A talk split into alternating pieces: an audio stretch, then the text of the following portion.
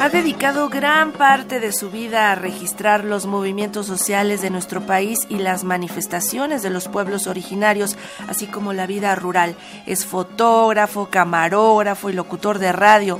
Nos referimos a nuestro compañero, el productor Ricardo Montejano, quien ha sido merecedor del premio José C. Valadez 2022 en el campo de rescate de las fuentes para la historia de México durante los siglos XIX y XX. Y para hablarnos de este reconocimiento que otorga el Instituto Nacional de Estudios Históricos de las Revoluciones de México, el INERM. Nos da gusto recibir a Ricardo Montejano mediante una llamada telefónica. Ricardo, ¿cómo estás? Muy buenos días. Muy buenos días, Sandra Karina. Qué gusto, qué alegría poderme dirigir al auditorio de Radio Educación. Nos conocemos ya desde hace mucho, mucho rato. Y pues nada, que es un reconocimiento que me llena de alegría me llena de satisfacción. Siempre acostumbrado a ir a contracorriente y ahora un premio por haber estado a contracorriente. Y pues la paradoja vale. Así es. Ricardo, a contracorriente siempre nos dices, pero ¿en qué ha consistido esto a lo largo de tantos años? Porque te has dedicado a tantas cosas, has hecho libros, eh, te has dedicado también a fomentar y difundir la música eh, del son. Eh, bueno, has hecho muchísimas cosas, pero en este caso se te destaca por hacer un rescate de las fuentes para la historia de México. ¿Qué fuentes son esas? Mira, los movimientos sociales pueden ser reseñados de alguna manera por un periodista que hable de ellos, de lo que sucede alrededor de estos movimientos, etcétera. Yo preferí no reseñarlos, sino permitir que los mismos protagonistas de los movimientos, quienes estaban en las marchas, quienes estaban tomando la palabra en los mítines, quienes estaban negociando con las autoridades, fueran los que explicaran su movimiento, la vía testimonial. Y no hay sustituto para la confiabilidad de estas palabras, porque son los que están viviendo el proceso. De esta manera eh, fue constituyendo con el tiempo y con los años y las décadas un acervo gigantesco que afortunadamente tuve el tino de nunca borrar las grabaciones originales. Entonces, estas estaban en forma de cassette, fundamentalmente, y pues eh, se iban a perder, se iban a pulverizar. ¿A vinagrar? Eh, los cassettes, porque los cassettes tienen una vida finita. Entonces tuve a bien um, tomar una decisión y decir, aunque no haya dinero de por medio, que la voz de los protagonistas de tantos y tantos movimientos sociales de este país no se pierdan. Fonoteca, ¿se puede hacer algo? Y la Fonoteca Nacional dijo, claro que sí se puede. Se están preservando y se han digitalizado. Y ya en la Fonoteca, bajo la dirección de Pavel Granados, él consiguió eh, el apoyo de la Universidad de California en Los Ángeles para que esta digitalización fuera posible.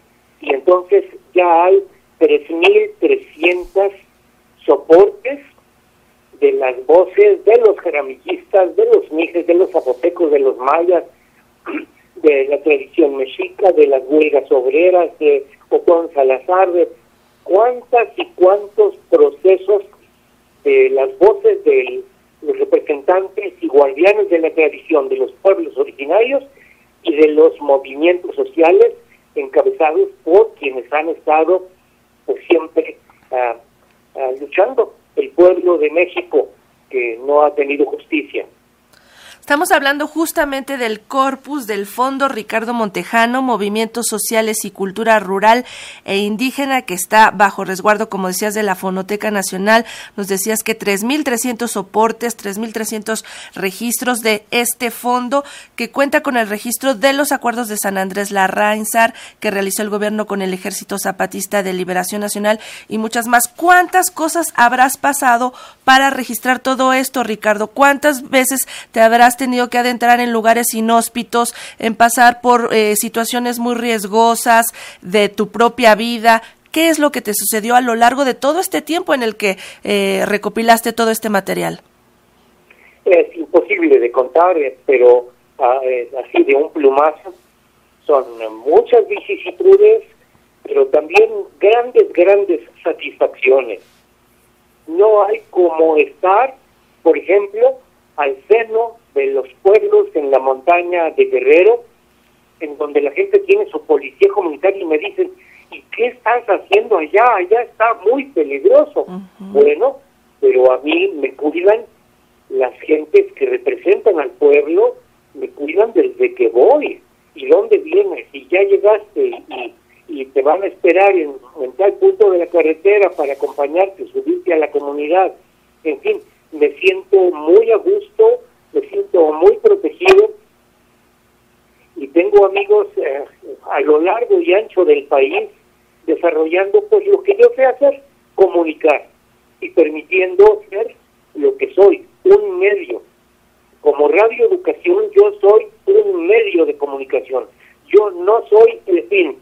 Yo nada más he propiciado que fluya ese sentir, esos sueños, esos lamentos, esos dolores, esas protestas que fluyan a través de la radio.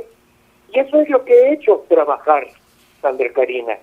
Afortunadamente hemos ya atravesado una gran parte de mi vida haciendo esto y me considero muy, muy satisfecho. Pues muchísimas gracias por esta labor, por tu compromiso de tantos años, con tanto esfuerzo y enhorabuena por este premio José C. Valadez 2022 en el campo de rescate de las fuentes para la historia de México durante los siglos XIX y XX que otorga el INEM. Ricardo, un abrazo y muchísimas felicidades. Sandra Karina, muchísimas gracias y bueno, pues estamos contentos y aunque no hay dinero de por medio en el premio, el prestigio es muy grande, he recibido muchísimas felicitaciones y estoy muy agradecido con la vida. y esos, gracias, Sandra. Y esos premios son prestigiosos, pero también prestigiados por quienes los reciben. Así que ahora tú le estás confiriendo justamente prestigio a ese premio. Ricardo, un abrazo. Sí, gracias, Sandra. Saludos a los compañeros. Hasta luego. Hasta pronto.